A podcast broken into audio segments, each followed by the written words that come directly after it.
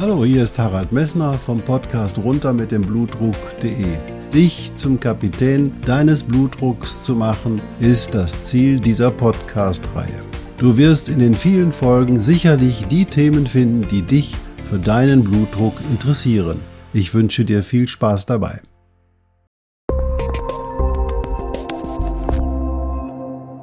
Hallo, hier spricht wieder Harald Messner vom Podcast runter mit dem Blutdruck.de, dein Blutdruckcoach. Ich hoffe, es geht dir gut und du hast dein Frühstücksei weiter genossen und du hast vor allen Dingen zu deinem Cholesterin die richtige Einstellung und weißt genau, wann du was nehmen musst, wann du nichts nehmen musst. Und heute machen wir so ein ähnliches Thema, hat auch etwas mit Stoffwechsel zu tun. Heute unterhalten wir uns über die Pima-Indianer und was die Pima-Indianer uns über Diabetes und Bluthochdruck erklären können. Viel Spaß dabei!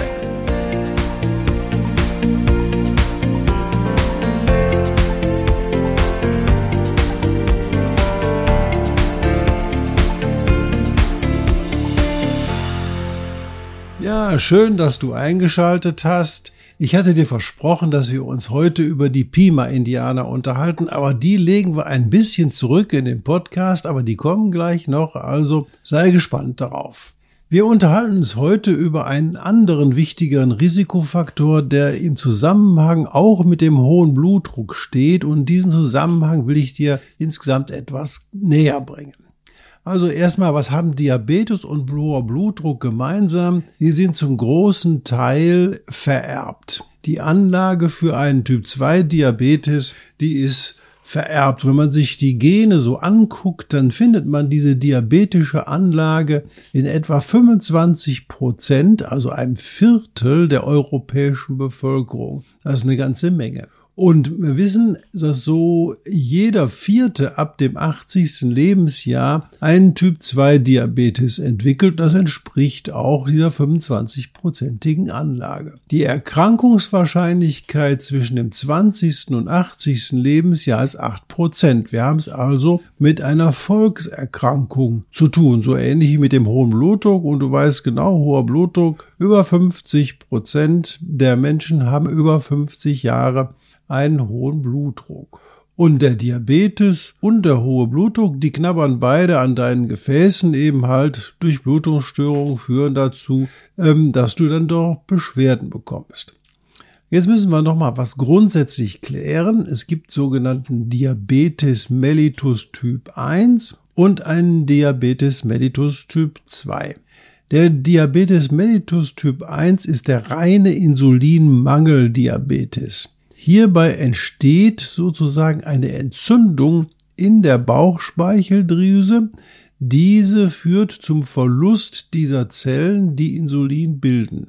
Und deswegen müssen diese Menschen immer Insulin zuführen. Das sind meistens Jugendliche, gibt's aber auch ältere Typ 1 Diabetiker, wo aufgrund einer solchen Entzündung, einer immunologischen Entzündung, die Bauchspeicheldrüse ihre Funktion in Bezug auf die Insulinproduktion eingestellt hat. Und die müssen immer Insulin zuführen. Der viel, viel häufigere Typ 2 Diabetes, das ist kein Insulinmangeldiabetes, sondern bei diesen Menschen ist es so, dass das Insulin sehr hoch ausgeschieden wird, weil der Körper sehr wenig Insulin empfindlich ist. Das heißt, bei diesen Menschen ist die Insulinempfindlichkeit reduziert. Dann kannst du dir vorstellen, wenn die Insulinempfindlichkeit niedrig ist, muss der Körper viel Insulin ausschütten, damit der Blutzucker in diesem Menschen, der betroffen ist, normal bleibt.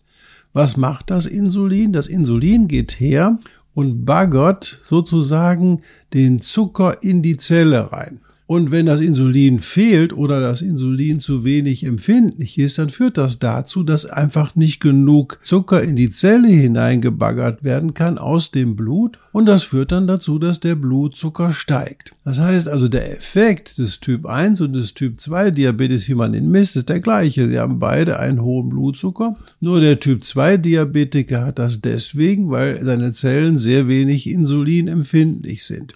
Und deswegen muss er sehr viel Insulin produzieren und im Laufe des Lebens sagt dann irgendwann die Bauchspeicheldrüse, nee, mehr Insulin kann ich nicht produzieren, also muss ich hergehen und kann den Diabetes nicht mehr kontrollieren und so entsteht eben halt ein Typ 2 Diabetes. Der Typ 2 Diabetes wird auch der Altersdiabetes genannt, weil er eben halt später auftritt als der Typ 1 Diabetes. Nun muss man sagen, mit der zunehmenden Gewichtszunahme bei unserer Bevölkerung sehen wir aber auch schon im Zusammenhang mit dem diabetischen Anlageprofil, was ich dir anfangs erzählt hatte, also 25 Prozent der Menschen in Europa haben diese diabetische Anlage, auch bei Jugendlichen schon mit Übergewicht einen beginnenden Diabetes. Und das ist für die Kinder natürlich eine Katastrophe, dass sie eben halt übergewichtig sind und da schon in die Insulinresistenz hineinkommen. Und mit der Insulinresistenz entwickelt sich auch meistens ein hoher Blutdruck. Und das ist sicherlich der Punkt, wo wir beide mal jetzt auf die Pima-Indianer gucken. Was haben die Pima-Indianer uns zu erzählen? Die Pima-Indianer sind Indianer, die haben in den USA im Zentralmassiv gelebt und haben während der Eiszeit, während sie dort die Eisschichten auf den Ländern waren, sehr wenig zu essen gehabt. Und das wenige zu essen ist ein großes Problem für Menschen, die sehr insulinempfindlich sind. Denn wenn sie sehr insulinempfindlich sind, können sie die Nahrung nicht so gut verwerten und das führt dazu, dass sie relativ schnell an Gewicht verlieren. Während der Patient oder der mit einer geringen Insulinempfindlichkeit eben dasteht, der braucht sehr viel Insulin, um seinen Zucker in die Zelle zu bringen und der ist ein guter Nahrungsverwerter insgesamt. Das bedeutet, das diabetische Gen war für die Pima-Indianer, während sie in der Eiszeit im Zentralmassiv von Amerika gelebt haben, ein Vorteil. Das heißt, diese Menschen, die dieses Gen hatten, die haben sich länger fortpflanzen können und haben deswegen das Gen weiter verbreitet. Also die hohe Insulinresistenz ist für die Pima-Indianer zum Zeitpunkt des Nahrungsmangels ein riesiger Vorteil gewesen die haben länger überlebt. Wenn du jetzt auf Indianer guckst, die sich entlang der Küsten bewegt haben während der Zeit, dann kennen die dieses Gen überhaupt gar nicht und bei denen ist der Diabetes mellitus eine sehr seltene Erkrankung, während bei den Pima-Indianern bei 50 Prozent der Menschen schon einen Typ 2 Diabetes haben, wenn sie gerade mal 40 Jahre alt sind. Warum ist das so? Und da gibt's eine tolle Situation, die ich dir erzählen muss. Und zwar von diesen Pima-Indianern ist ein gewisser Teil dieses Stamms ist nach Mexiko ausgewandert. Und in Mexiko lebt dieser Stamm immer noch im Hochland und er lebt immer noch im Nahrungsmittelmangel. Das heißt, die ernähren sich von dem, was sie um sich herum finden, wo sie sich bewegen. In ihrem Reservat bewegen die sich und die ernähren sich nur von Dingen, die sie dort vorfinden. Während die Pima-Indianer, die immer noch in den USA sitzen, in der Nähe von Phoenix, haben die ihr Reservat, die sitzen da nur und essen das, was amerikanische Mittelkost ist oder sogar Kost ist von den Armen in Amerika. Das heißt also kohlenhydratreich, wenig Bewegung, Fernsehen und sonst machen die nix. Und das ist ein großes Problem für die. Die sind meistens übergewichtig, während ihre Vorfahren, die jetzt in, oder ihre Nachfahren, die jetzt in Mexiko leben, eben halt untergewichtig sind, normgewichtig und die haben dieses diabetische Gen zwar auch, aber sie haben nicht in der gleichen Häufigkeit einen Diabetes wie der der Pima-Indianer, der bei Phoenix sitzt, also sozusagen, der sitzt also wirklich da und hat alles im wahrsten Sinne des Wortes, was er haben muss, ohne sich zu bewegen. Das heißt, er nimmt zu, sein Blutdruck steigt und seine Diabetes steigt und seine Prognose wird besser. Was können wir erstmal sagen? Erstmal, die Insulinresistenz hatte einen genetischen Vorteil zu dem Zeitpunkt, wo die Menschen zu wenig zu essen hatten. Diese Menschen überlebten länger und das hatten wir in Europa auch. Wir hatten auch eine Eiszeit und jetzt im Nachkriegszeit, wo es eben halt wenig zu essen gab, wo eben halt die Nahrungsmittel nicht so verfügbar waren, da haben auch die Menschen länger überlebt, die eben halt gute Nahrungsverwerter waren, und eine Insulinresistenz haben. Deswegen haben wir auch so viele Nachfahren, die selber Typ 2 Diabetiker werden werden. So, Also nochmal, die Insulinresistenz hat Vorteile zu einem Zeitpunkt, wo du hungern musst, aber wo alles verfügbar ist, wo du an jeder Ecke deine Pommes frites und deine Süßigkeiten und deine Ernährung bekommen kannst, ist das ein Nachteil, weil nämlich dann hohe Insulinspiegel nötig sind, um den Zucker zu kontrollieren und das schafft der Körper dann nicht. Diese Situation ist natürlich für uns heutzutage besonders schlimm, denn wenn hohe Insulinspiegel dazukommen und da sind wir beim hohen Blutdruck, dann führt das dazu, dass in der Niere mehr Kochsalz zurückresorbiert wird. Denn das Insulin führt in der Niere zur Kochsalzrückresorption. Und das führt dazu, dass die Patienten oder die Menschen, die eine erhöhte Insulinresistenz haben, hohe Insulinspiegel haben, auch meistens einen hohen Blutdruck entwickeln. Und dann geht diese Kaskade los. Das heißt, Sie gehen her und nehmen dann auch zu und dann sind beide Situationen, sowohl der Diabetes als auch der Hypertonus, die, die sozusagen als Risikofaktoren an deren Gefäße kratzen. Was kann man nun in so einer Situation tun?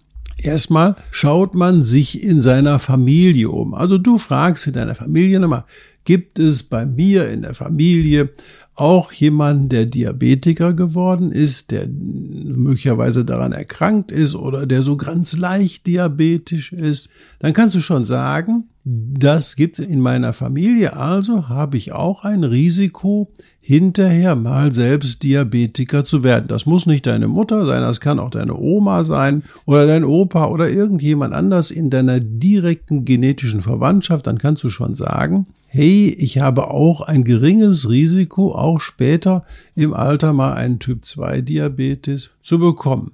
Was kannst du dann tun? Du kannst dann erstmal aufpassen, dass nicht in deinem Leben dein Gewicht mit deinem Alter immer zunehmend steigt oder sogar relativ schnell steigt. Und wenn du merkst, dass dein Gewicht steigt, dann solltest du versuchen, durch reduzierte Nahrungsaufnahme dein Gewicht zu kontrollieren, denn die Entwicklung zur Insulinresistenz wird dann unweigerlich losgehen. Eine zusätzliche, aber sehr, sehr wirkungsvolle Maßnahme ist die Bewegung. Wenn du also deinen Körper bewegst und deine Muskeln belastet, sodass deine Muskeln warm werden, das reicht aus, zum Beispiel 20 Minuten einmal am Tag, ganz gut spazieren gehen mit einem schönen Schritt, dann gehst du nämlich her und er verringerst sozusagen deine Insulinresistenz, weil nämlich plötzlich der Muskel, die Muskulatur mit Hilfe des Insulins den Zucker in sich einbauen kann. Das heißt, du kannst damit deine Insulinresistenz reduzieren. Also zusätzlich zu der, ich nenne sie mal, angepassten Ernährung, Diät, hört sich immer so komisch an, ist auch so nach Zwang an. Nein, zusätzlich durch die angepasste Ernährung, indem du auf schnell verdauliche Kohlenhydrate möglicherweise verzichtest oder dein Gewicht andere Maßen kontrolliert, solltest du auf jeden Fall hergehen und dich ordentlich bewegen. Körperliche Belastung, das muss nicht jetzt ein Marathonlauf sein, das reicht aus. Einmal am Tag 20 Minuten am Stück spazieren gehen, dass die Muskeln so schön warm sind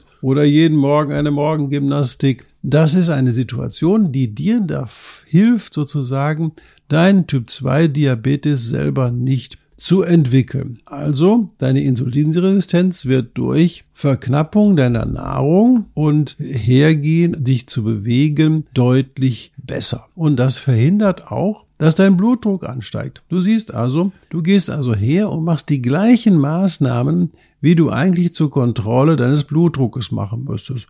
Und du hast dann zwei Fliegen mit einer Klappe geschlagen. Was habe ich dir gesagt? Wir müssen unterscheiden zwischen dem Typ 1 Diabetes und dem Typ 2 Diabetes. Der Typ 1 Diabetes ist der Insulinmangeldiabetes der muss immer Insulin spritzen, da wird man nichts dran tun können und er muss das sehr eng kontrollieren. Während der Typ 2 Diabetes eine Diabetes ist, der dadurch entsteht, dass der Körper eine Insulinresistenz hat. Das heißt, das Insulin wirkt nicht so gut an seinen Zellen und daher muss diese Insulinresistenz verändert werden und die Insulinresistenz kannst du verändern, indem du einfach Bewegung und eine knappe Ernährung einführst führst, also dich so ernährst, dass du dein Körpergewicht hältst oder sogar, wenn du jetzt schon übergewichtig bist, etwas abnimmst.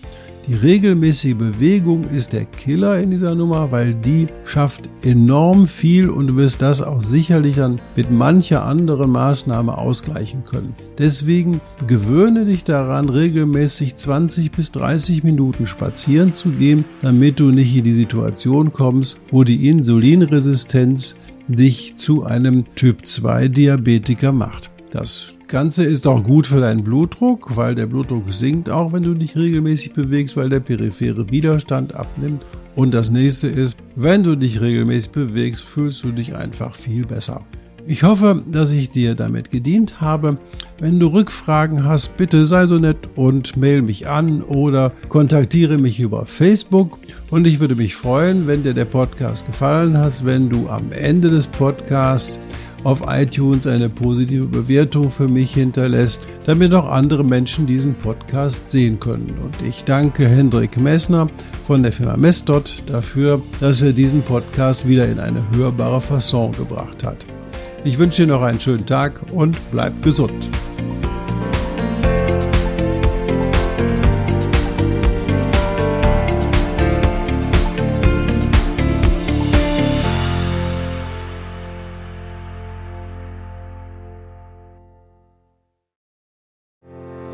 Ich hoffe, diese Podcast-Folge hat dir genauso viel Spaß gemacht wie mir. Du findest noch zahlreiche andere Themen unter dieser Podcast-Reihe, die immer in Zusammenarbeit auch mit meinem Sohn Hendrik Messner mit seiner Firma mess.de entstanden ist. Und dafür möchte ich ihm sehr danken. Bis bald.